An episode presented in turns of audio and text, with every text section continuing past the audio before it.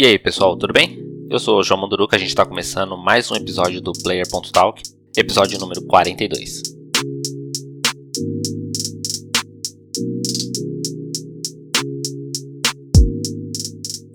Começando aqui a falar sobre FIFA novamente. Essa semana surgiram novas informações sobre as negociações entre a Electronic Arts e a FIFA, a federação.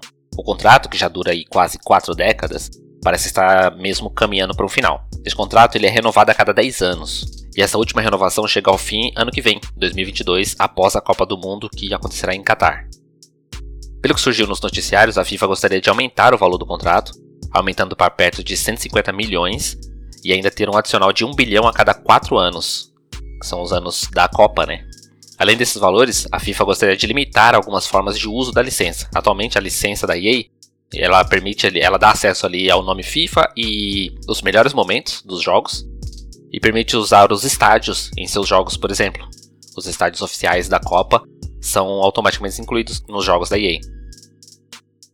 Esses são os principais pontos que estão travando as negociações.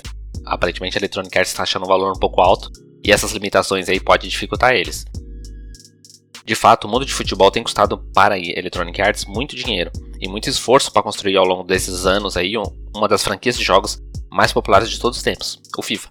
Para você ter uma ideia do trabalho que é necessário aqui, o jogo FIFA ele conta com aproximadamente 300 contratos de licença. São diversas ligas de futebol, associações de jogadores. O Madden NFL, por exemplo, o jogo, de, o jogo da Electronic Arts de futebol americano, são apenas duas licenças, uma com a própria NFL, a federação, e outra com a união de jogadores da liga. Por outro lado, a gente pode pensar que a FIFA não estaria pedindo mais dinheiro para esse contrato, né, se ela não tivesse informações do que a Electronic Arts de fato está ganhando, né a EA ela tem arrecadado cada vez mais com os jogos da FIFA e com a venda dos pacotes de jogadores para o modo FUT, o modo competitivo dentro dos jogos FIFA. Pelo que foi levantado aí só no último ano, teve uma arrecadação de perto de 1.2 bilhões para Electronic Arts.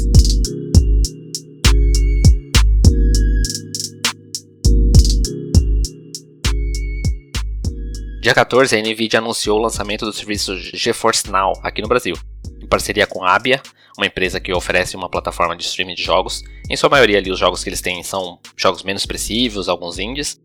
Já o GeForce Now, que está sendo lançado agora pela Nvidia aqui no Brasil, tem uma proposta de streaming um pouco diferenciada.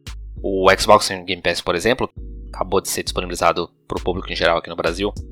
Você tem ali um catálogo de jogos que pode ser acessado e jogado via streaming. No caso do GeForce Now, você paga uma assinatura que permite que você jogue os jogos que você já tem na Steam, ou na Epic Game Store, ou na Ubisoft Connect, que é a plataforma de distribuição da Ubisoft. O GeForce Now é compatível com mais de mil jogos, né? Então não serão todos os jogos que você tem no Steam, por exemplo, que estarão disponíveis lá para você jogar via streaming. Mas grandes títulos como Destiny, Cyberpunk, Witcher 3, Fortnite ou Assassin's Creed Valhalla, por exemplo, já estão lá. O serviço é disponibilizado no Brasil com dois planos diferentes. O primeiro é gratuito, permite jogar ali 30 minutos, o que eu achei estranho essa limitação tem gráficos baseados em placas GTX, que não possuem recursos de Ray Tracing ou DLSS, além de possuir uma fila de espera para se conectar ao servidor, pois são servidores limitados. A segunda opção é paga, custa R$ 44,50 por mês e permite fazer streaming de jogos sem tempo limitado, com acesso prioritário aos servidores, e jogos rodando em servidores com placas RTX, que inclui essas tecnologias da Nvidia, né? Ray Tracing e DLSS. O GeForce Now ele promete um streaming de jogos a 1080p com 60 frames por segundo em conexões de pelo menos 25 megas. No PC você pode jogar direto no navegador, em celulares Android tem um aplicativo do GeForce Now, algumas TVs também já têm um aplicativo, se for as TVs que rodam sistemas Android, com base Android, e no iOS, iPhones ou iPads você vai poder jogar através do navegador Safari.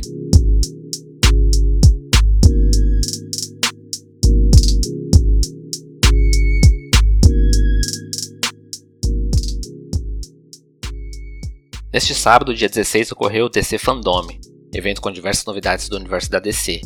Muita coisa foi revelada, muita informação interessante para quem curte, mas eu vou destacar aqui dois jogos citados no evento. Um deles foi o Gotham Knights, que ganhou um novo trailer. Esse jogo foi anunciado no evento do ano passado. Segue as mecânicas dos últimos jogos Batman, só que desta vez, ao que parece, o Batman está morto. Pelo menos o trailer induz a essa, esse entendimento. Quem assume a defesa agora de Gotham é Robin, Asa Noturna, Capuz Vermelho e Batgirl. Estava previsto para 2021, mas foi adiado para 2022. Teve também um novo trailer do jogo do Esquadrão Suicida, feito pela Rocksteady, desenvolvedora dos bem-sucedidos últimos jogos do Batman. Já foi confirmado que esse jogo faz parte ali do Arkhamverse que eles criaram.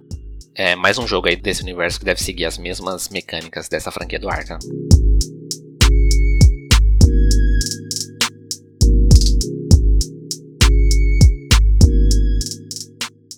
E finalmente a Nintendo anunciou os preços da assinatura do Switch Online com um pacote adicional, incluindo ali os jogos de Nintendo 64 e Mega Drive, que a gente comentou alguns dias atrás no episódio 39. O pacote ele vai ter o valor de R$ 262,99 por ano.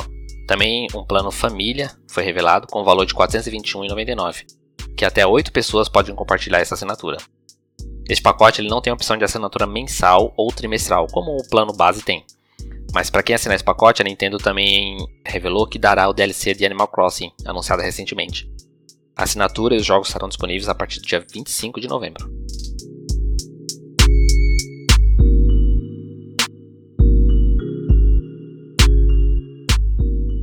E é isso para a semana. Faltam nove. Obrigado por ouvir. Até a próxima semana.